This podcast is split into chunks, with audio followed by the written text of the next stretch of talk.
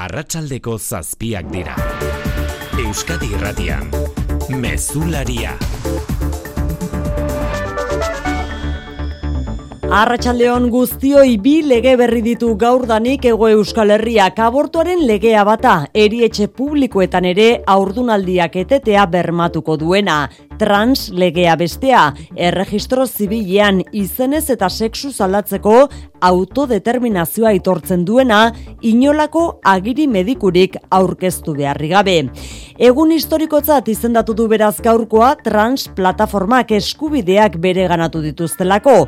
Egun historikoa emakumentzat ere Irene Montero berdintasun ministroaren esanetan, jakin badakien arren erresistentziak izango direla lege on aplikazioan. Va a haber resistencias a la aplicación de esta ley, igual que ha habido y habrá resistencias a la aplicación de todas las leyes feministas. Erresistentzien erakusle kongresuan bertan gaur entzun diren bi ahots abortoaz Vox baito Carlos Adanero popularra ere. Se puede matar libremente a un niño en el seno de su madre. Pueden ser 14 semanas o puede ser un año una vez nacido una persona.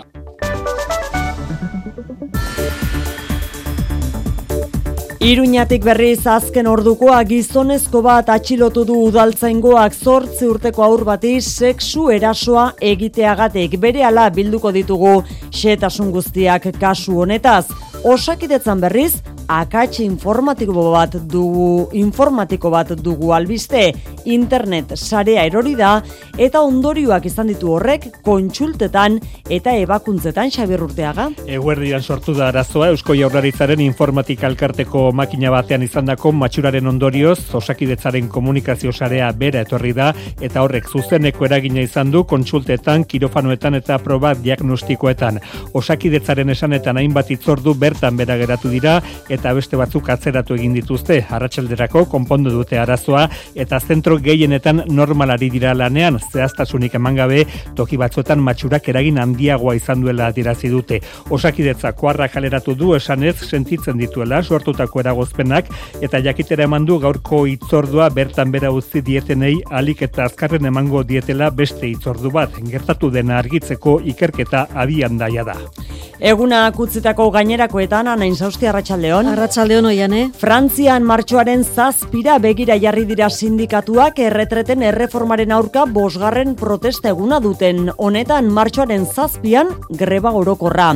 Erretreten aurkako manifestazioetan gaur, aurreko egunetan baino jende gutxiago, baina jendetza nola nahi ere. Emmanuel Macron presidentea finantzen esanetara dagola salatu dute sindikatuek eta borroka hau Frantziako asamblean ez baino kalean aterako dela aurrera. Lanbide askotan erretreta atzeratzea bidera ezina dela diote aurtzaindegietan esate batera. Ez da posible deia, deia txipitzen dute gure, gure deretsuak eta olako ahloetan aiz lana egitea Urte zurte gero eta ospe finantzazio eta ikerlari kopurua irabaziz ari da Iker Bask ikerketa zentroa. Iazko balantzearen berri ematerakoan eman dituzte datuak, iaz berrogei milioitigorako funtsa erakarri zuen ikerketa zentroak hogeita amabost herrialdetatik etorritako zientzilariak ari dira bertan lanean eta helburua da bertako talentoa erakarri eta kanpora ez joatea. Datuok urten poderio egindako lanari esker lortu direla esan du Jokin Bildarratz hezkuntza sailburuak. Euskadi zientziaren alde egiten ari den apostuak emaitza asko eta onak ematen jarraitzen du. Nazioartean ikerketa aurreratu da duen eskualde gisa aitortzen gaituzte, erreferente bat bihurtu gara. Iker Basken azken aldian egindako ikerketa esanguratsuenak obesitateari eta bularreko minbiziari lotutakoak izan dira. Bilbon estrenatuko da sexu abusuak jasan dituzten hainbat biktimaren argazki eta testigantzak ikusgai jartzen dituen erakusketa arte sakramentuaren museoan eta metroaren moiua eta indautxuko geltokietan martxoaren amabostarte. Europan iriziri erakutsiko den erakustaldia Shane Lotza izanekoa biktimen argazkiak eta testigantza gordinak ikus eta irakur daitezke apaizak bortxatu ninduen urte bete baino gehiago aritu zen niri egunero abusuak egiten biktima izan ez gero gertatutakoa salatzeko eskatu du Kerman López Bilboko bikarioak. Abusuei esetz esatera gatoz. Hemen, hemen, Europan zein munduan.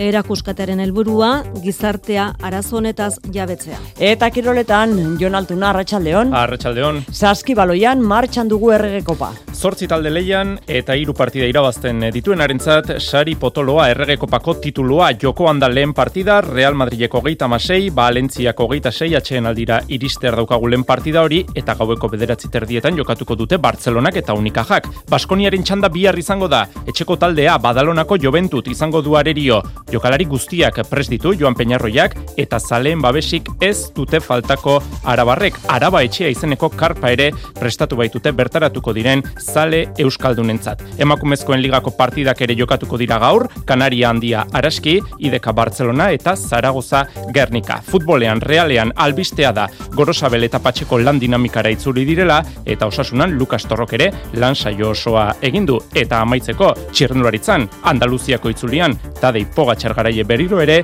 Mikel Landa laugarren izan da etapan.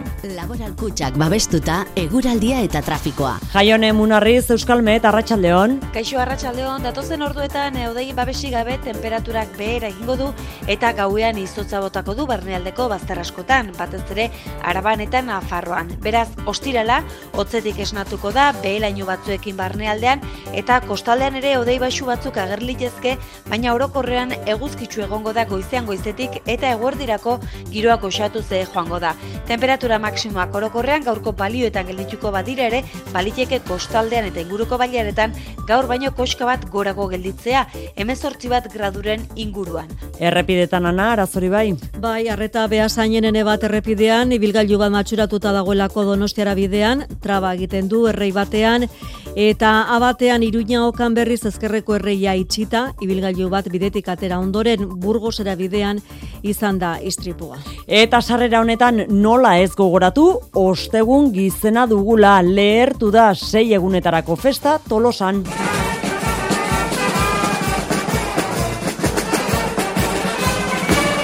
Txaranga zinguratuta jendetza ibiliko da tolosako kaleetan zehar eguerdian txupina lehertu denetik, koloretako txilabek eta balkoietako zapiek jantzi dituzte. Kale guztiak gogotsu daude, gaurrasi eta aste hartitar arte, festa giroan murgiltzeko. Ostego gizera, tolosa arrontza deuna ondia da. Herriko, herriko giro hona eta ba, ondo Bo, festa, festa eta festa. Venga, ben. O, poza, kistongo gonezkan ja, aiatzeko nea eta epe hau eta oso guztua eta ikiarri guztua. Ostegun gizena festa giroan eta eguraldia lagun gainera arratsaldeko zazpiak eta zortzi minutu, teknikan eta errealizazioan Xanti Gurutxaga eta Xaberri Raola. Euskadi Irratian, Mezularia, Oiane Perez. Iruñean lehen geldi aldia berrogei urtetik gorako gizonezko bat atxilotu baitu udaltzaingoak zortzi urteko neskato bati sexu erasoa egitea egotzita. Biktimak kontatutakoaren arabera iragan abuztuan etxabako itzauzoko parke batean zela gizonezkoak izozki batera gonbidatu eta bere barainaingo etxera eraman zuenean gertatu zen eraso hori. Ondoren hil egingo zuela mehatxu egin zion, gertatutakoa norbaiti kontatuz gero. Patxiri goien zer gehiago da kigu arratsaldeon. Arratsaldeon gizonezkoa atxilotzea zaila izan omen da bizilekua maiz aldatzen duelako, baina udaltzaingoa jakitera eman duenez honek iriko ikastetxeetan bizikidetzarako eskaintzen dituen itzaldietako baten ondotik, hain zuzen ere neskatuaren ikastetxean, biktimak berak itzaldian azaldutako antzeko egoera bat pairatu zuela kontatu zion irakasleari. Honek berehala jakinarazi zion poliziari eta haren arrastoaren atzetik hilabeteak eman eta gero aste honetan atxilotu dute. Parkean zel erruduna identifikatzeko saioan, neskatuak erraz ezagutu du gizonezkoa, parkean zela izozki bat eskaini eta etxera eraman zuela deklaratu du neskatoak eta gero gertatutakoa inori kontatuz gero hilko zuela mehatxu egin zion. Erasotzaileak onartu du garai hartan barainainen bizi zela, baina neskatua erasotu izana ukatu du.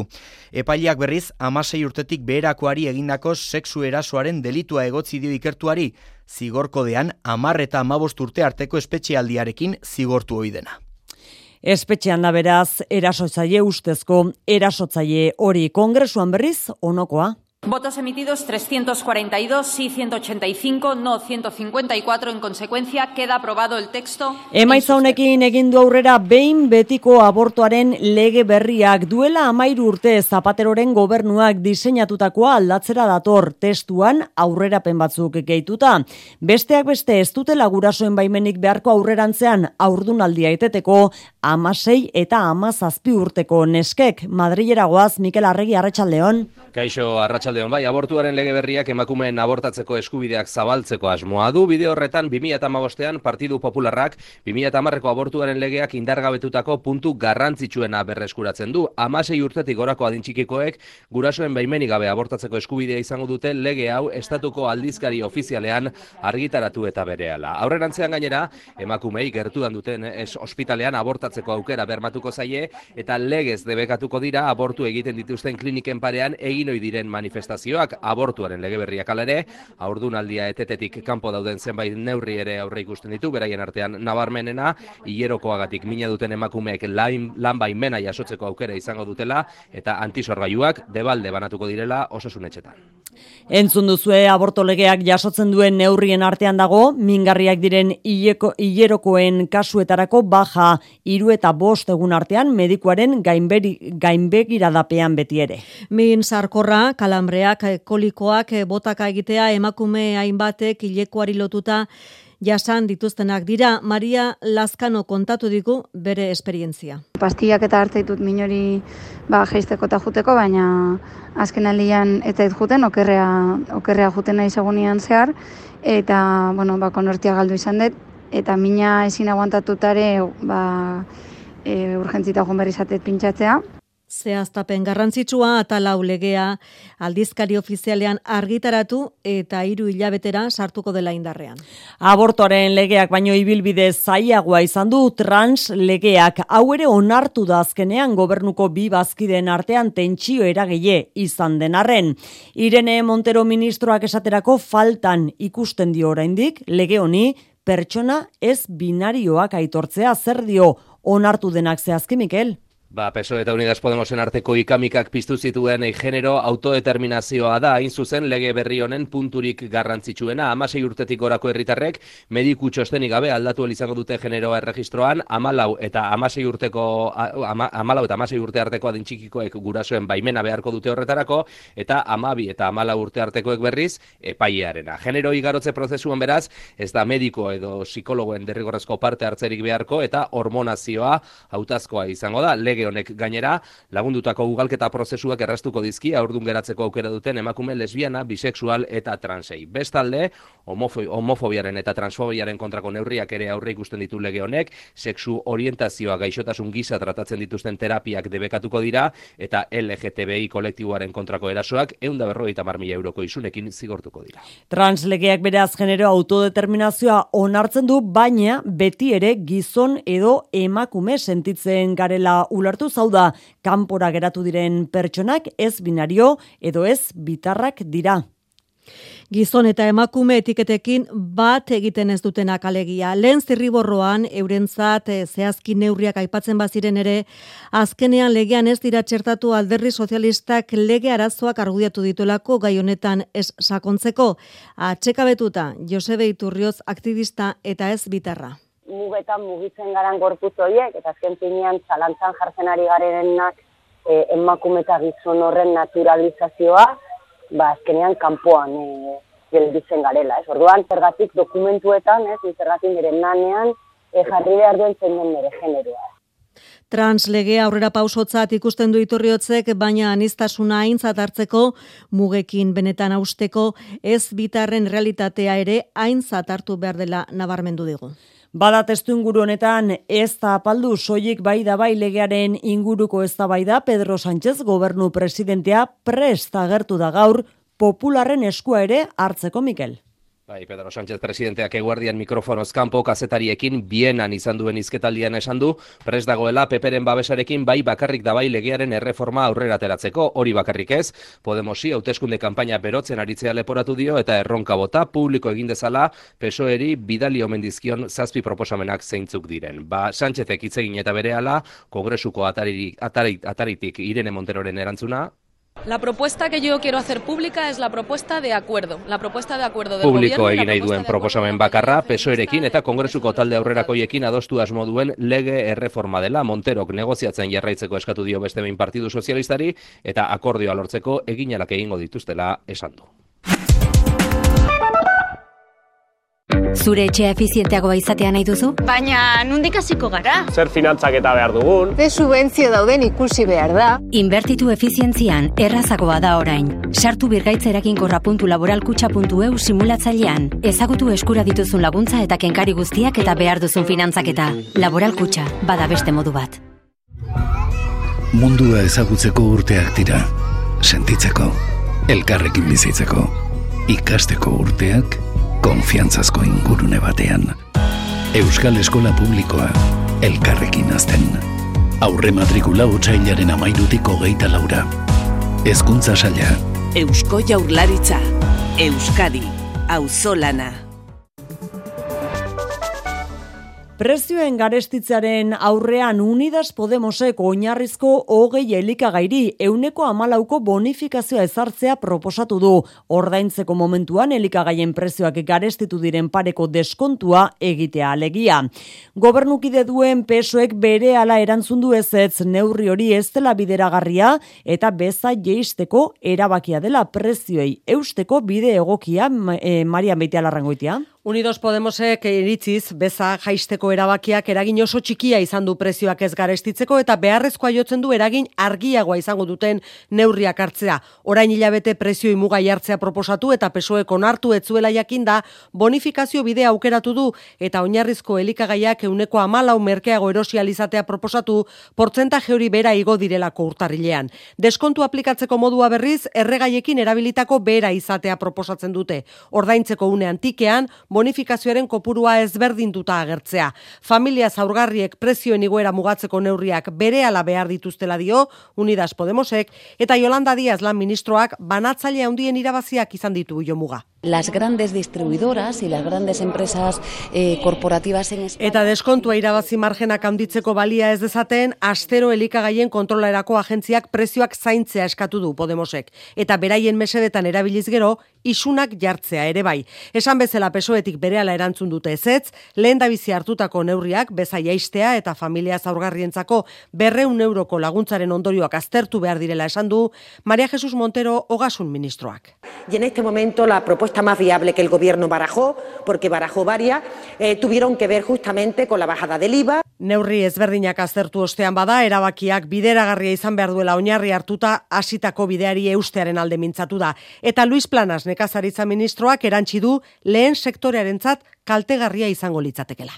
Atzo bankuek egin bezala bien bitartean gaur Iberdrola, Endesa eta EDP barne hartzen dituen AELEK elkarteak elekitea aurkeztu du auzitegi nazionalean energetika handiei eta bankuei Espainiako gobernuak ezarritako zerga berezien aurka. Auzitegi nazionaleko administrazio auzitarako aretoan jarri dio legitea zergari beste beste Iberdrola eta Endesa enpresak barne hartzen dituen elkarteak sektorea kaltetzen duela eta horrekin transizio energetikoa kaltetzen dela diote elkarte horretatik eta ez dela koherentea zerga berriak onartzea jada zergak ordaintzen ari diren enpresa enpresentzat. Bada testunguru honetan, Repsol taldeak bere goikarguen soldatak argitaratu ditu eta horien artean Josu Jonimaz kontseiari ordezkariarena lau milioi eunda hogeita mar mila euro irabazi zituen iaz. Aurreko urtean jasotakoa baino, uneko irukoma bos gehiago eskuratu du imazek, kopuru horren baitan daude, soldata finkoa, aldarra, aldagarriak eta administrazio konseiluko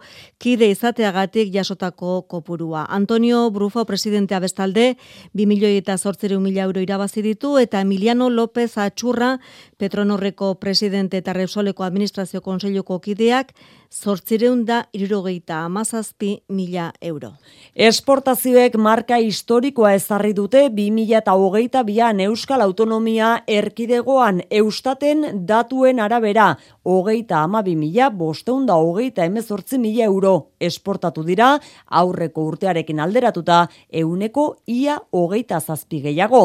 Importazioetan igoera euneko berrogeikoa izan da honen bestez kanpo merkataritzaren saldoak iru mila eunda hogeita zazpi milioi euroko superabita izan du. Landabengo fabrikan enpresa batzorde berria aukeratzeko eguna dute lantokiko bos mila langile baino gehiagok. 2008an UGT izan zen, boto gehien jaso zituen sindikatua, amabi ordezkarirekin eta haren atzetik komisionesek zortzirekin. Elak, iru bere ganatu zituen, LAP eta CGTek bina eta kuadro sindikatuak bakarra. Azken horrek zerrendarik ez du aurkeztu, ala eta guztiz ere eta aldaketa ondirik esperoz bada ere, langile kopurua gora eginduen ez oraingo hogeita deratzi ordezkaritatik, hogeita maikara igoko da enpresa batzordea. Arratsaldeko zortziterdiak aldera jakinaraziko dituzte emaitzak hauteskundeak datoz, aste honetan bertan, lantegi autoelektrikorako prestatzeko mila eta hogeita lau milioi euroko inbertsioa iragarri eta gero. Ia irureunda berrogeita marri ikerlarirekin nazioartean erreferente bilakatzeraino zabaldu da Ikerbask ikerketa zentroaren izena.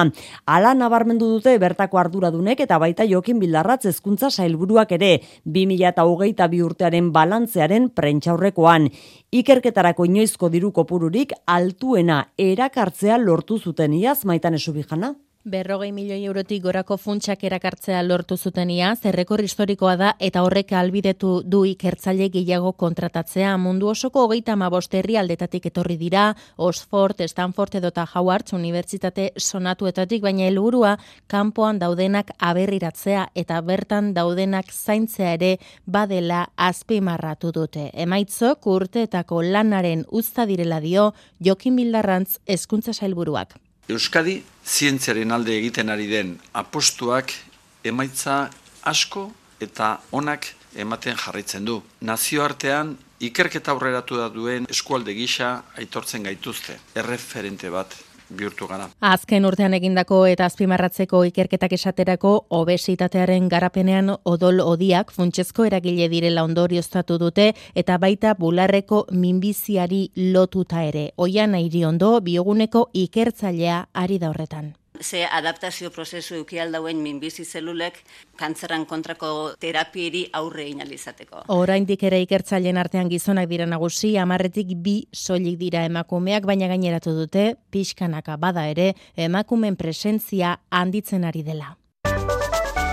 Bart Mediterraneo itsasoan hogeita amaika pertsona migrante erreskadatu ostean aitamari ontzia erroma ondoko txibat, txibata betxia porturako bidean da. Erreskatea ginduten lekutik gertu daude beste portu batzu, baina Italiako gobernuak berriki onartutako dekretuari jarraituz urruti dagoen, urrutien dagoen portu batera bideratu du ontzia. Aitamari ontziari bakarrik ez, eh, Live Support izenekoari ere erroma ondoko portura joateko agindua eman diote, ontzi horrek eunda berrogeita zei persona reskatatu ditu bart, egunotan beste bi reskate ontzi bederatu dituzte urrutienko, urrutiko portuetara. Gobernuz, kanpoko erakunde eslatu dute, joan etorri luzen ondorio zerreskateak egiteko aukera gutxiago dutela eta gastuak haunditu egin direla. Eusko Legebiltzarrak ez gai izan du berri, zirureunda berrogeita marre refusaturi harrera emateko Espainiako gobernuak gazte izen ireki asmoduen zentro zentroa. Jeltzalen eta sozialisten arteko ikamikaren ondotik heldu da eztabaida legebiltzarrera eta bi alderdien artean adostutako zuzenketa atera da aurrera. agerian geratu dira ala ere beste behin haien arteko ezberdintasunak asunarozena. Bai, adostasun puntu hori erakutsi nahi izan dute, harrerarako Euskal Eredu baten definizioan eta bultzadan lan egiteko Espainiako gobernuarekin elkarlanean, baina agerian geratu dira haien arteko ezberdintasunak, eredu propioa egon badagoela dio Joseba Diez ea jotako legebiltzarkideak. Errekurtsoak dituen eredua da, Tolosa, Oñati edo Berrizekoa esaterako. Voluntariozatik Euskal Familiak laguntzen dituena, integrazio komunitarioaren hobekuntza bilatzen duen eredua da. Baina horri nabardura Charlie Prieto sozialistak harrera eredu hori oraindik definitu gabe dagoela. Nola nahi ere eskumena Espainiako gobernuarena dela, Espainiak behar dituela errefuxiatuentzako plazak eta formula guztiak baliagarriak direla, gazte izen irekiko dena defendatu du. Por qué en Vitoria? Claro, este es el, el asunto. ¿Por qué en Vitoria? ¿Y por qué en Soria? ¿Y por qué en Madrid? Oposizioko alderdiak kritiko, EH Bilduk eta Elkarrekin Podemos iuk interes partidistak lehen etxi eta migrazio ituna hautsi izan aleporatu diete, elkarrizketa mai bateratzea eskatu du PP Ciudadanosek. Aurrak zirela sexu abusuak jasan zituzten biktimen argazkien erakusketa Shame European Stories Bilboko moiua tendoitzeko metro geltokietan eta gotzaitegiko arte sakramentuaren museoan ikusgai jarri dute martxoaren amaboster arte. Erakusketaren inaugurazio ekitaldian Bilboko bikarioak Eliza Barruan sexu abusuak jasan dituzten pertsonei salaketa aurkezteko eskatu die. Biktimek erakusketak euren errealitatea zabaldu dela nahi dute zabaltzea, nahi dute aina mendiburu. Shame, lotxa izki handitan idatzita, eta zuri beltzean aur zirela sexu abusuen biktima izan ziren pertsonen aurpegiak. Irudiaren azpialdean izena, adina eta zein estatutan bizi diren. Testu laburrean bizitakoaren deskribapena. Apaisak bortxatu ninduen, urtebete baina gehiago aritu zen niri egunero abusuak egiten. Horrelako esaldiak irakur daitezke. Kerman López Bilboko bikarioak sexu abusuen biktimei gertatutakoa salatzeko eskatu die. Abusuei esetz esatera gatoz. Hemen, hemen, Europan zein munduan. Pepe Godoi eta Leonor Pake biktimek gizartea arazoaz jabetu dadila nahi dute. Dar visibilidad ¿no? y concienciar a, a la sociedad de que esta realidad sucede. Que la parte de la iglesia que no abre sus puertas como está abriendo esta. erakusketa martxoaren ama arte doan ikus daiteke Bilboko Arte Sakratuaren Museoan eta metroaren moiua eta indautxuko geltokietan. Nazio batuen erakundeak bitartean mila milioi dolarreko laguntza eskatu du Turkia, Siria eta Kurdistango lurrikararen biktimentzako hilakoen kontaketa aurrera doa, baina lehentasuna bizirik atera direnei lehen arreta ematea da. Horrez gain kezka ondia eragindu guraso gabe geratu diren umeen egoerak inolako kontrol gabe adopzioera bideratzeko mafiak azaldu baitira. Ainoa Lejonagoitia Euskal Herriko UNICEFeko komunikazio eta marketing arduraduna Euskadi Irratiko faktoria saioan. Guk e, UNICEFetik ez dugu uste emergentzia mm, egoeretan ba, adopziorik egite, egin, egin berdenik. Bueno, e, aiago konbentzioa gainera debekatu egiten du ez da. Estatu batuetako ojaion berriz kezkatuta eta aserre daude bos mila biztanle dituen herri bateko bizilagunak tren batek istripua izan material toksikoa isuri eta etxetik atera behar dituzte ondamendi horren tamaina ikusita. Orain itzultzeko esan diete, baina herritarrak ez dira seguru senditzen ezpaitira agintariek emandako kutsadura neurketekin bat ere fidatzen, jeraidia zeite beren berri emalea New Yorken arratsaldeon.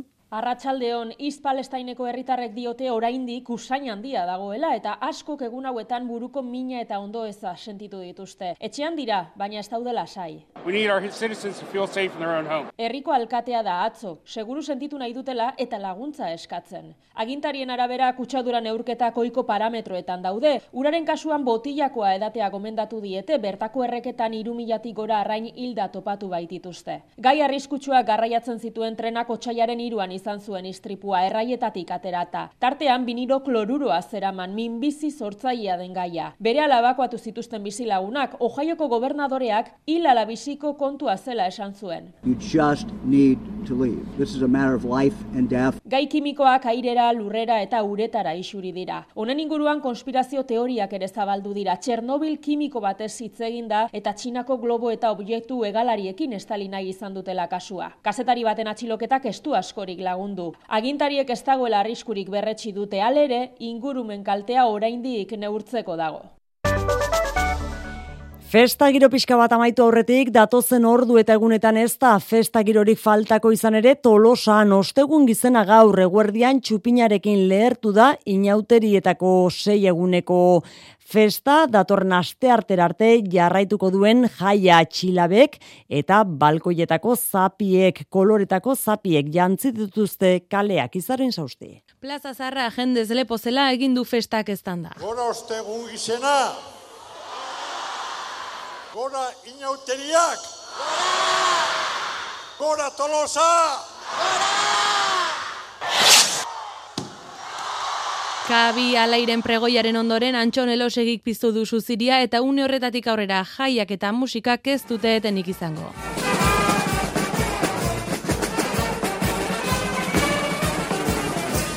Jendetza elkartu da jaiei hasiera emateko eta bide beretik espero ditu inauteriak olatzpe ontolosako alkateak. Inauteriak iragartzen dituzte kaldereruak, ez? Kalderero eguna ere oso jendetsua izan zen eta partaidetza bera, e, festan beran ere inoizko altuena izango dela, ez? Txilabaz bete da plaza eta ondoren baita kaleak ere txarangaz eta balkoietako bandera kolore dunez girotuta. Planak denetarikoak. Mozorrotuta zezen plaza justizenak Tolosatik ibili, tolosatik ibili. Eta barraketa jol. Eguzkipean abiatu dituzte tolosarrek 2008ko inauteriak eta okerrik ezean eguraldia lagun izango dute gainera aste hartitara arte. Sei eguneko jai eta algarak beraz abiatu besterik ez dire egin, hori bai disfrazak jantzteko igandera arte itxaron behar, ordura arte ordea, ez da festa girorik faltako.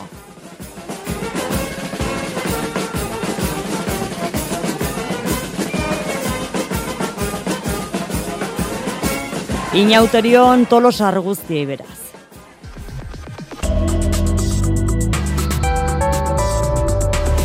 Euskadi Irratian Eguraldia eta trafikoa. Errepidetan ez dugu nabarmentzeko arazorik, eguraldiaren iragarpen euskalmeten, jaione munarrizek. Datozen orduetan eudei babesi gabe temperaturak behera egingo du eta gauean izotza botako du barnealdeko bazterraskotan, batez ere araban eta nafarroan. Beraz, ostirala, hotzetik esnatuko da, behelaino batzuekin barnealdean eta kostaldean ere eudei baixu batzuk agerlitezke, baina orokorrean eguzkitzu egongo da goizean goizetik eta eguerdirako giroak osatu ze joango da. Temperatura maksimoak orokorrean gaurko balioetan geldituko badire ere, baliteke kostaldean eta inguruko baliaretan gaur baino koska bat gorago gelditzea, emezortzi bat graduren inguruan.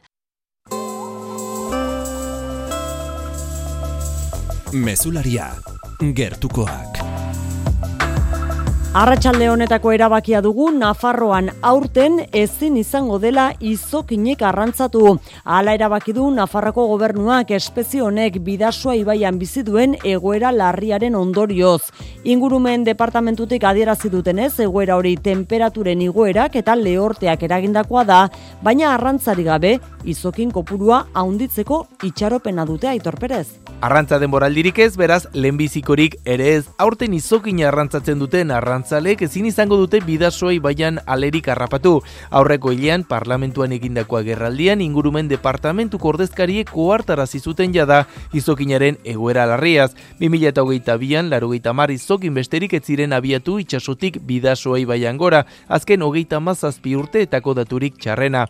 2008 egoerak okerrera egindu, temperaturen iguera eta lehorteen ondorioz neurriak hartzeko orduan berriz arrantza debekatzearena da epe laburrean egin daitekena Itziar Gomez ingurumen kontseilariaren hitzetan. Arrantzak e, bi, e, bi urte hauetan arrautzen ekoizpenean izan duen eraginak egoera larriagotu du. Egia da ez dela e, kausa, baina e, momentu honetan eta egoera hain larria izan da ezin dugu utzi pues, e, gutxi dauden arrautza arrautzetatik kentzea. Debekua Gomezek sinetutako foru agindu batean dator eta horrez gain izukinaren populazio ugaritu dadin Life Kantauribar proiektuaren baitan Gipuzkoa eta Iparraldeko erakundeekin gaia landuko dute denen arte artean egoerarik konponbidea jarri alizateko.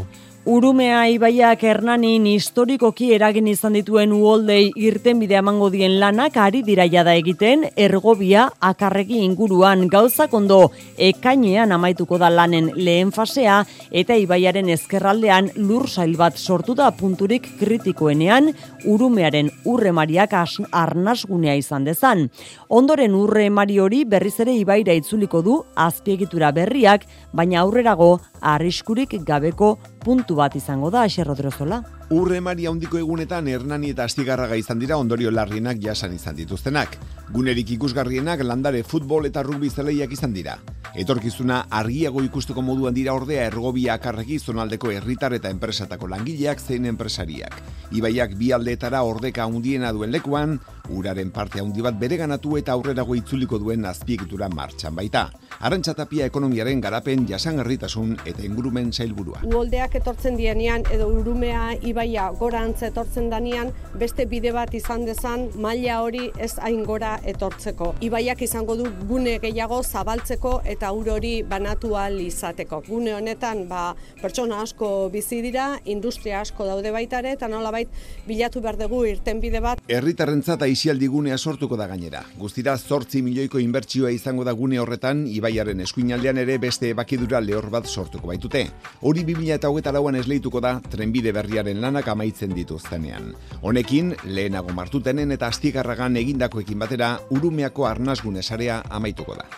Bost hildako izan zireniaz Bilbon trafiko istripuen eraginez horietatik lau autoek harrapatuta bestea motorretik erorita. Datu hori mai gainean amaia arregi segurtasun zinegotziak esan du iazko bide segurtasunaren balantzea ez dela ona. Arduratzen dituen gaia da harrapatzeena eta lanean ari dira dagoeneko neurriak hartzen horiek ekiditeko latzarriola bengoa. Hilabetean behin kontrolak egitea, gatazkatsuak izan daitezken zebrabideak identifikatu eta hobetzea edota aurrak eskolara autoan eramaten dituzten gurasoak kontzientziatzeko eskolekin elkarlanean aritzea. Hori xari dalantzen Bilboko udala eta begirada jarria du baita irurogeita amabost urtetik gorakoetan. Amaia regi segurtasun zinegotzia. Ze danok adinez goragoa zenean, ba, reflejuak ez dira bardinak, ez? Eta, bueno, ba, kolektibo horren gana heldu nahi dugu, ikusita bebai, harrapatuak adinezkoak izan direla. Horregatik, irurogeita amabost urtetik gorakoei etxera informazio gutuna bidaliko zaie. Arrapatzeak iaz bilbon izan diren laugarren motako istripuak dira, baina eriotza gehien eragin dutenak. Lau, bostgarren biktima bat ere izan da errepidean motor batetik erorita. Ez bairik gabe, 2008 biko daturik txarrena. Zifrarik, zori gaiztoko eta krudelena. Ezin, esan, datu honak dauzkagunik, naiz eta joerak esan ez goazela bide txarretik. Iaz guztira mila bosteun eta larogeita amaika istripu izan ziren Bilbon eta pandemiak baldintzatutako 2000 eta hogei eta 2000 eta hogeita bat urteak alde batera utzita beheranzko joera duen datua da. Baita zaurituak izan dako istripuak ere bosteun da hogeita amasei izan ziren iaz, 2000 eta amaikatik izan den daturik onena. Kultura leioa. Euskal Portuek Euskal Herriaren garapen eta bilakaera historikoan izan duten eragina biltzen duen erakusketa zabaldu du Euskal Itxas Museoak Donostian. Urtarriaren hogeita zeir arte izango da zabalik eta Mari Jose Uriak bisitatu du erakusketa berak bertan dakarrena. Eun pieza horien artean nabarmentzen da egurrez egindako itxasontziaren maketa. Kanadako terrenagoako arkeologik hango uretan urperatu zen nao San Juan ontziaren erreplika osatu zuten berreskuratutako zatiekin Xabir Alberdi itxas museoko zuzendariak esan digunez. E, induzketan jarruntziena beak egindakua.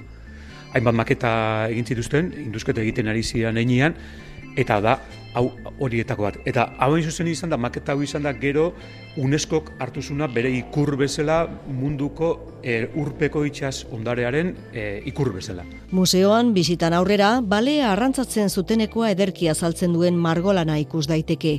Amazazpigarren mendetik, oei garrenera duan tartean margotutako kuadroak daude ikusgai. Bueno, behan ikusi dugun bezalako itxasontzioa, baina osorik, ez, kasu honetan, eta itxasontzitik erten dago bi, bi txalupa, bi bale txalupa, ba, bale bat e, izatzen, harrapatzen bai. Eta bitrinaren atzean kontrabandoko zilarrezko lingote edo pieza agertzen da. Getariako itxasazpian duela urte gutxi aurkitutakoa da. Hau da, Ameriketatik kontrabandoz ekarretako e, zeiar lingote bat, bat duela urte gutxi e, topatu zuten getariko badian. Moilek, portuek, Gipuzkoaren Euskal Herriaren historian izan zuten garrantzia eslatzen du erakusketak. Mari Jose Telleria kultura diputatuak dionera. Proiektu hau partekatzen dugun memorian murgiltzeko gonbitea da. Bertan dauden piezak, gure iragana hobetu ezagutzeko bidaia txartela izango dira. Gordailuan daude itxas museoaren 6.000 pieza inguru, Xavier Kerejeta etnografia teknikariak esan duenez. Bilboko Sur Film Festivalen zortzigarren edizioa ateioka dugu eta antolatzaiek prest dute dena hilaren hogeita iruan hasi eta hogeita zeir arte luzatuko da. Bilboko itxas museuma izango da egoitza, baina inaugurazio ekitaldia getxon egingo da, musike barrin Juan Ramon Martiarena. Bilbao Surf Film Festivaleko arduradunak oso pozik ageri dira zortzigarren edizioaren atarian, jaialdia etengabe azten ari delako eta dagoeneko erreferentzia bihurtu delako Euskal Herria, Estadua eta Europa mailan. Horren adibide modura, aurtengo ediziaren zifrak aipatu dizkigu Zurine Larrazabal jaialdiaren komunikazio arduradunak. Jaialdiak nazioarteko sur sinema onenaren aukeraketa bat eskaintzen du. Hogeita sei filma Europar, bost Amerikar, bos australiar eta bi afrikar e, lehiatuko dire. Sei, sarietako bat, eskuratzeko saspi film onbidatuz gain. Guztira, berrogeita bos film, amabi perremier eta hogeita amaika estrenaldi. Musike barriko inaugurazio ekitaldian Facing Monster film luzea australiarrerekin batera, sei euskal film labur estrenatuko dira. Mikel Abasoloren Nemesis, Igor Bellidoren Arkade, Weisman eta Marea Biba, Jonas Pururen Teaupo eta Javi Goiaren Oreka. Zineaz gain, otxailaren hogeita irutik hogeita zeira ospatuko den Bilbao Sur Film Festival jaialdiak, haibat jarduera osagarri ditu besteak beste, mainguruak, kontzertuak, DJ saioak, skate erakusketa eta txapelketak edota surf munduko azoka. Zortziak hogei gutxi ditugu eta surf doinu hauek bikain datozkigu kiroletara jotzeko, Jon Altuna, Arratxaldeon. Arratxaldeon, oiane.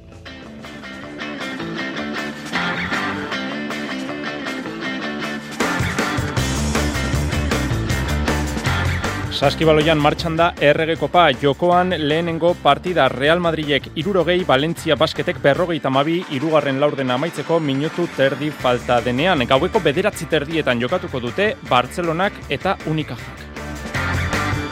Baskoniaren txanda bihar izango da etxeko taldea badalonako joventut izango du arerio. Jokalari guztiak prestitu joan peñarroiak eta zaleen babesik ez dute faltako. Araba etxea izeneko karpa prestatu dute bertaratuko diren zale euskaldunentzat. Emakumezkoen liga partidak ere badauzkagu gaur horietako bate jokoan, ideka gipuzkoak amaika Bartzelonak eh, bederatzi gaskan, lehen laurden amaitzeko iru minuturen faltan, eta zortzietan bi partida jokatuko dira, Kanaria handia araski, Zaragoza, Gernika Bizkaia. Futbolean Andoni Iraola elkarrizketatu dugu Euskadi irratian bere ala entzungo dugu.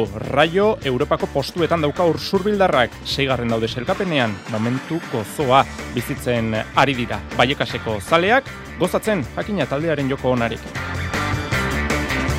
Realean albistea da Gorosabel eta Patxeko lan dinamikara itzuli direla eta osasunan Lukas Torrok ere lan saio osoa egin du. Txirrendularitzan Andaluziako itzulian Tadei Pogatxar garaie berriro ere lehiatu dituen hiru karrerak irabazi egin ditu 2000 eta hogeita iru honetan. Mikel Landa laugarren izan da etapan eta hirugarren dago selkapen nagusian. Urbizietako piraguismoan Ander Elosegik amaitutzat emandu bere kiroli bilbidea, bidean lau diploma olimpiko eta munduko zein Europako txapelketetan dominak erdietxi ditu. Hogeita urterekin hartu du erabakia, bizitza erdia, amazazpi urte, goi mailan lehiatzen aritu ostean. Eta erremontean Masterseko finalerako materiala apartatu dute barrenetxeak eta ansak galarretan. Barrenetxeak Mastersa bi aldiz irabazi duen Hernaniarrak, pilota biziagoak hautatu ditu, ansak txapelik ez, baina joko puntu honean dagoen urnietarrak motelagoen aldeko apustu egin du. Entzule lagunok, arratsaldeon eta ongi etorri mezulariko kirolaren tarte honetara. Andoni Iraola, izan dugu gaur gonbidatu kirolegez, raioko entrenatzailea esnema mitan da, Jose Maria Paula zakitze egin du surbildarrarekin, eta hause kontatu dio. Ez da erraza, andoni iraola egiten ari dena egitea. Urtero da bile moda-modan Espainiago ligan duela laude moraldi mirandesen aulkian eseri zenetik. Madrilen irugarren sasoia du raio balekanon eta usurbildarrak edaren jokalariek zer esana ematen jarraitzen dute. Seigarren dira, bosgarrenetik puntu bakar batera. Aurrera begira jarri aurretik, iraolak atzeari eman dio begiratu bat. Iaz ere olaze biltzala, eta helburu nagusia bete orduko talde etzen ba, eskailera zulotik behera erori. Bai, bai, puntu bat e, mentala ba, badago, ez da, zaretik azkenean guk argi dakau, eta oraindik e, ez gara iritsi berroi, berroi eta bi puntu hoietara, eta, bueno, e, zaiatzen nahi gea, ba, bueno, elburu hori lortu, eta gero taldeak, e, bueno, e, pixka bat, ba, ambizio pixka bat, e, erakutsi nahi badu, ba, jarraitu behar deula gure egiten. Alegia, helburuak egunez egun badakigu ba, irabazte asko kostatzea la desetengo mailan, eta, bueno, e, ez dakit, nik ez, ez, ez, ez galdu bidar, ez da?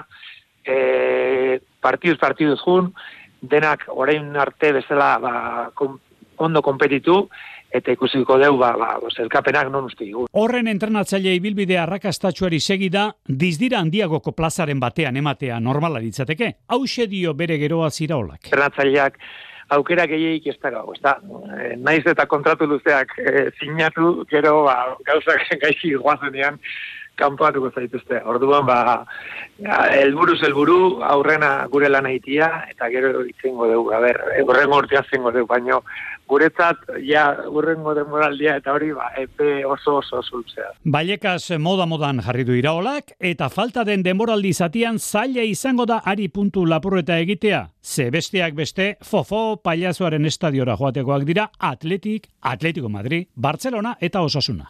Hain justu, osasunak Real Madrilen aurka jokatuko du etzi, gaur Lucas Torrok entrenamendu osoa egin du, Abde eta David García ere preste izango dira, baina Aimar Oroz izango da zalantza azken unera arte. Reala eta Zeltaren artekoa ere etzi jokatuko da, ordu bietan, Patxeko eta Gorosabel taldekideekin aritu dira gaur lanean zubietan, txorkatileko lesioak gainditzen ari dira pixkanaka pixkanaka, eta Realaren erizaindegia ere usten ari da pixkanaka, eta Atletico Madrid Madri eta Atletiken artekoa igandean arratsaldeko seiterdietan jokatuko da. Bigarren mailari dagokionez, gaur gaizka garitan okitze egin du, Kartagenaren eta Alabesen aurka jokatutako azken bi partidak galdu egin ditu Eibarrek, bi partida horietan gainera bost gol jaso eta ez du bakar bat ere egin, eta hori ikusita gaizka garitan esanetan garrantzi hartu du Lugoren aurka etzi jokatu behar duten horrek, baina taldea tranquil dagoela ere azpimarratu du aldi berean.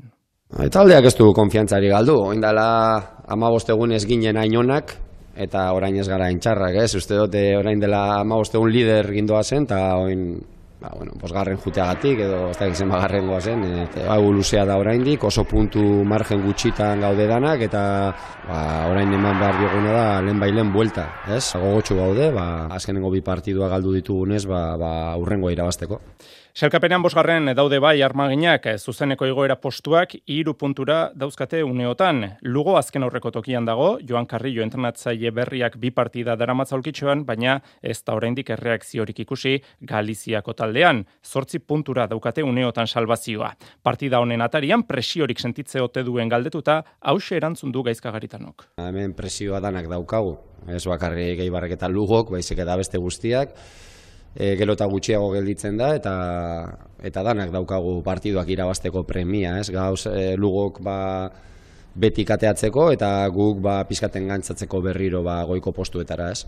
Lugo eta Ibarren arteko alarun batean e, jokatuko da Xokarro futbol zelaian eta Alabesek Ibiza jasoko du igandean. Eta Europa Ligan uneotan final amaseirenetako joaneko partida batzuk jokoan, erakargarrien azalantzari gabe Barcelona eta Manchester Uniteden arteko hori da, atxeen aldian ez daukagu golik e, noukanpen eta gaueko bederatzietan Xabi Alonsoren Bayer Leverkusenek Monakoren aurka jokatuko du. Saskibaloian abian da errege kopa Real Madrid eta Valencia basketari dira jokatzen, irugarren laurdena oraintxe amaituko da, Real Madridek irurogeita bi, Valencia basketek berrogeita emezortzi, lau puntu gora zuriak, baina uneren batean, berezik lehen laurdenean, amasei puntu gora ere joan dira, erreakzionatzen ari da Munbruren taldea, baina ez dakigu nahikoa izango ote den, irugarren laurdena amaituta, Real Madridek irurogeita iru, Valentziak berrogeita emezortzi, bederatzi terdietan hasiko da Barcelona eta Unikajaren artekoa. Eta Baskoniak bi arrasiko du erregekopa. Joventut, etxeko taldea izango du arerio final laurdenetan. Peñarroiak jokalari guztiek dauzka prest, ez dauka bajarik, eta atzoko prentxaurrekoan ipatu genuen baikor hitz egin zuen. Araba etxea ere prestatu dute. Badalonara joanko diren, e, zale guztientzat elkargune izango da karpa hori. Hogeita emezortzigarren aldiz hartuko du parte Baskoniak erregekopan, zazpigarren titulua nahi du badalonan. Bide luzea izango da, hori bai, talde arabarraren adarrean, Tenerife, Kanaria handia izango da beste kanporaketa. Dena dena dituen ustez, azken urteotako erregekoparik irekiena izango da. Barcelona eta Real Madrid kuadroaren adar beretik egokitu direlako. Mikel Reina saskibaloia ditua. Ba, igual azken urtietako zabalena, ez? Ba, segize da, ba, bueno, ba, bi favoritu argi dauzela, e, Real Madrid eta Barcelona. Bai, e, bueno, e, zorionez esan geinke, ez dire ez beste urte batzuetan moduan e, finalien topeko. Eta gero, ba, bueno, ba, aldagai horrek zabaltzetxoz ate gehiago, ba, beste, beste kuadroko ba, taldieri ez, eta tartien dago hortxe Baskonia. Emakumezkoetan joko da ligako hogeita bat garren jardunaldia, hiru euskal taldeen partidako nakoak dira, horietako bat eh, jokoan, e, bigarren laurdena oraintxe hasi da, ideka gipuzkoak emeretzi Bartzelonak amalau gaskan, eta zortzietan amar minutu barru, bi partida jarriko dira abian, Kanaria handia araski, eta Zaragoza Gernika Bizkaia. Eta gaizera bat eh, aldatuta kantxetatik eh, urbizietako piraguismora jauzi eginaz Euskal Olimpismoan arrastoa utzi duen eh, ba, izen propio bat ekarri behar dugu unetara. Ander elosegiren izena da. Egindakoaz arro eta lagunez inguratuta esan dio agur bere ibilbide profesionalari. Arritxu iribar izan da akuariumeko agurreko ekitaldian. Hogeita amabost urterekin eta hogei urte piraguismoari eman ondoren, piragotik geisteko erabaki hartu du Ander Elosegik. Bueno, ez da, ez da inoiz erabaki erresa izaten hau, baina nik uste dute ba, momentua egokia dela eta momentua iritsi dela eta e, ba, erabaki dut e, goi mailako lehiak eta ustea, Bastein Fundazioak berekideari omenalditxoa eskaini dio gaur eguerdian Donostiako akuariunean. Basteineko ordezkarietaz gain bertan etxekoak ere baziren eta nola ez bere piraguista lagunak. Horien artean maialen etxorraut. Elosegi bezala lau olimpiar jokotan parte hartu duen palista. Ander Elosegik erretiroa hartu du eta orain hogei urte zuen amets bat behintzat bete du.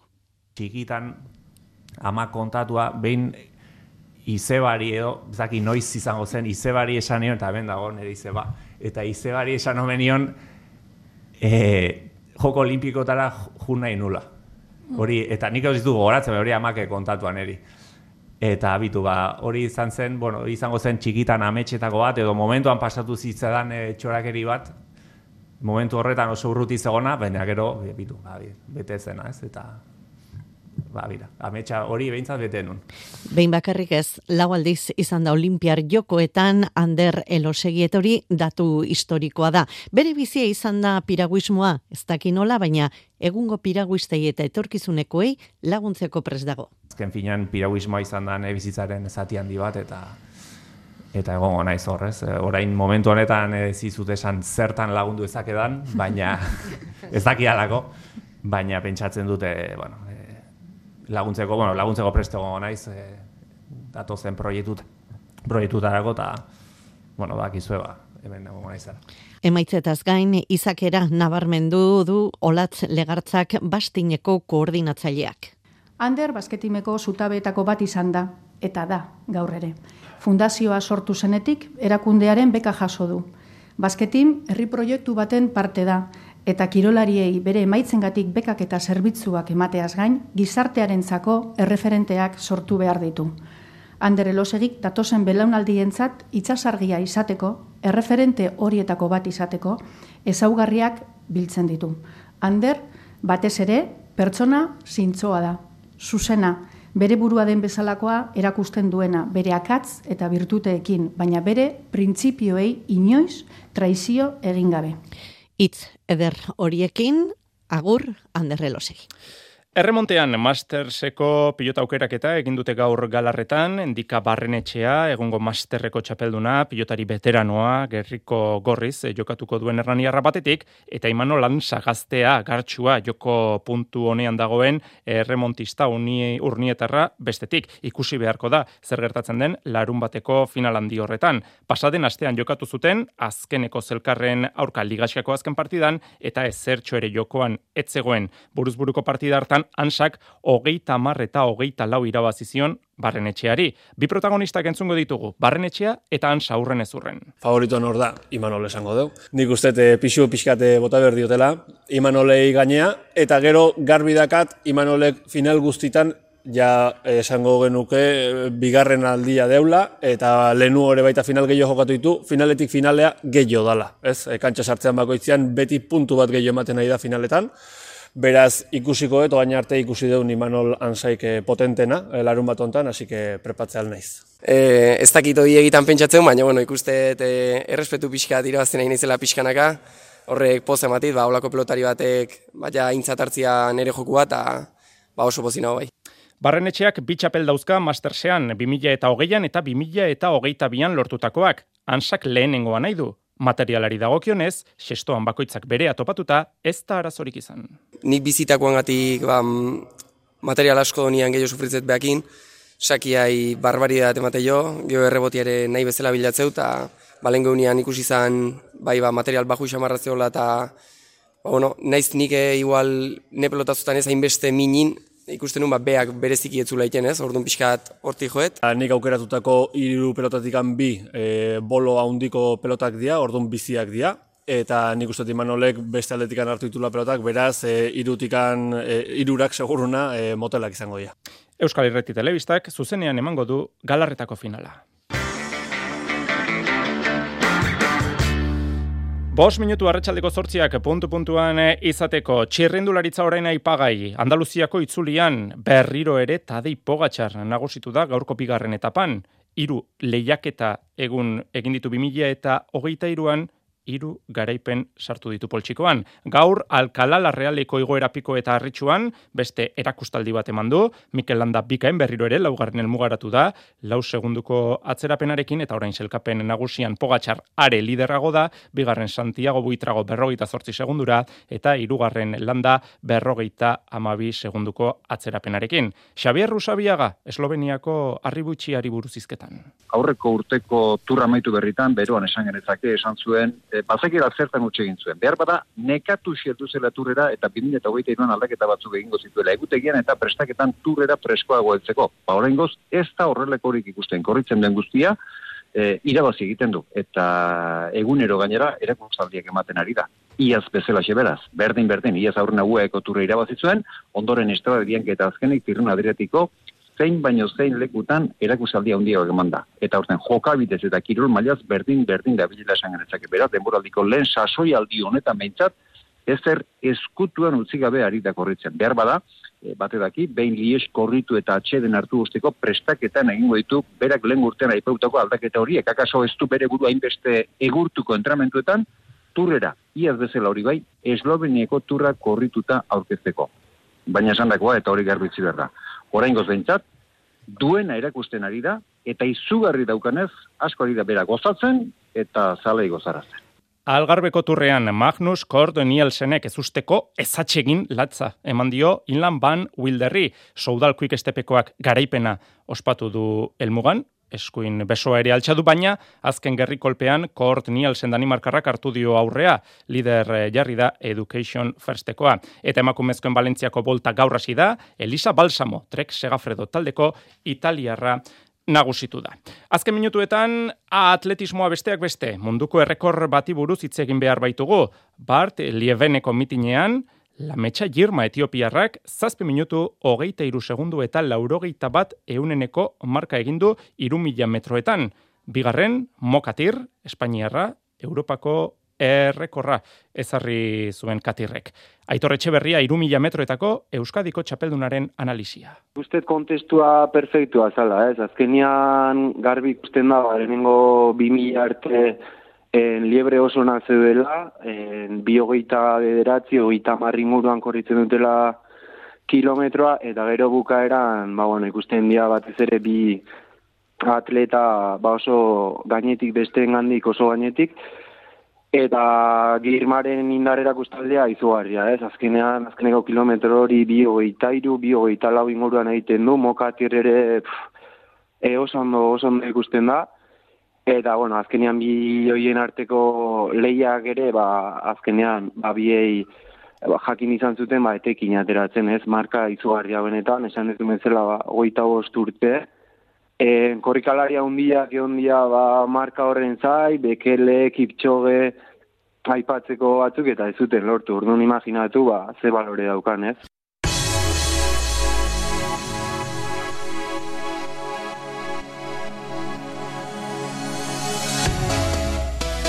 Arraunean, tekaek eta kaek lankidetza hitzarmena sinatu dute, Borja Rodrigo eta Maika Rodriguez presidenteek eh, izenpitu dute lankidetza hitzarmen hori, igoerak eta jeitxierak arautzeko modua jasotzen da bertan, bi elkarteek antolatzen dituzten lehiaketetan parte hartzen duten taldeen osaera ere bai, eta baita kupuen gaia ere, arraunlariek klubez aldatzen dutenean, haien kontrola egingo da. Eskialpinoan, Mikaela Schifrin estatu batuarrak historia egiten segitzen du. Amairu garren domina eskuratu du gaur munduko txapelketetan. Ania Person berdin du denera lortu dituen amairu domina horietako zazpi, urrezkoak izan dira. Perak parte hartzen duen modalitateen artetik eslanon, erraldoia falta zitzaion, gaur lortu du garaipena kursebeleko munduko txapelketan. Eta azken segundu hauetan markagailuei errepasoa, erregeko pan neurketa amaitzeko zazpi minutu terdiren faltan Real Madridek irurogeita bederatzi, Valentzia basketek irurogeita bost, emakumezkoen ligan.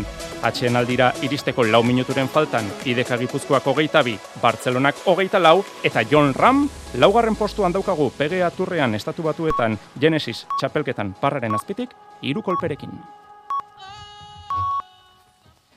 Iluntzeko zortziak dira.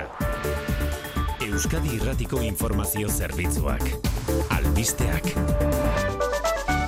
Arratxaldeon berriz ere guztio, egunak utzitakoak bildu aurretik azken orduko berria dugu esku artean, kutsabank ere auzitegira, kutsabankek ere auzitegira jotzea erabaki duela, Espainiako gobernuak finantza erakundei ezarritako zerga berezien aurka. Marian Beite Alarrangoiti, Arratxaldeon? Arratxaldeon, taldeari dagokio kopuro ordaintzea formalki kajasurri dagokionez, honek aurkeztuko du errekurtso auzitegi nazionalean, atzo banketxen patronalak eta gaur energia enpresa hundiek hartutako bidetik. Kutsabanken iritziz, zerga berriak ziurgabetasuna eta desabantaila ekartzen dizkio lehiakiden aurrean, eta interes tipoak normal normaltasunera itzuli izanaren ondorioz, ez dela aparteko irabazirik sortu dio.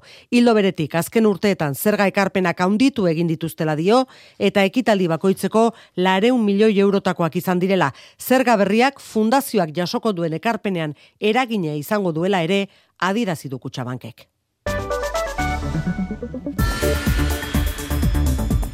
Egunak utzitakoak jarraian, anain zauzti arratxaldeon. Arratxaldeon oian, eh? Bi lege berri dituela gaurdanik, ego euskal herriak hori nagusi, abortuaren legea da bata, erietxe publikoetan ere, aurdunaldiak etetea bermatuko duena, trans legea bestea, erregistro zibilean izenez eta sexu zaldatzeko autodeterminazioa aitortzen duena, inolako agiri medikurik aurkeztu beharri gabe. Egun historikotzat izendatu du beraz gaurkoa trans plataformak eskubidea bereganatu dituztelako.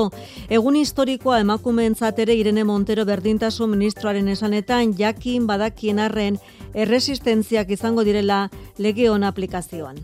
Va a haber resistencias a la aplicación de esta ley, igual que ha habido y habrá resistencias a la aplicación Eta de todas resistentzien erakusle kongresoan bertan entzun diren bi ahots abortoaz Boxeko monasterio, Gar García Monasterio eta Carlos Adanero popularra. Se puede matar libremente a un niño en el seno de su madre. Pueden ser 14 semanas o puede ser un año una vez nacido una persona.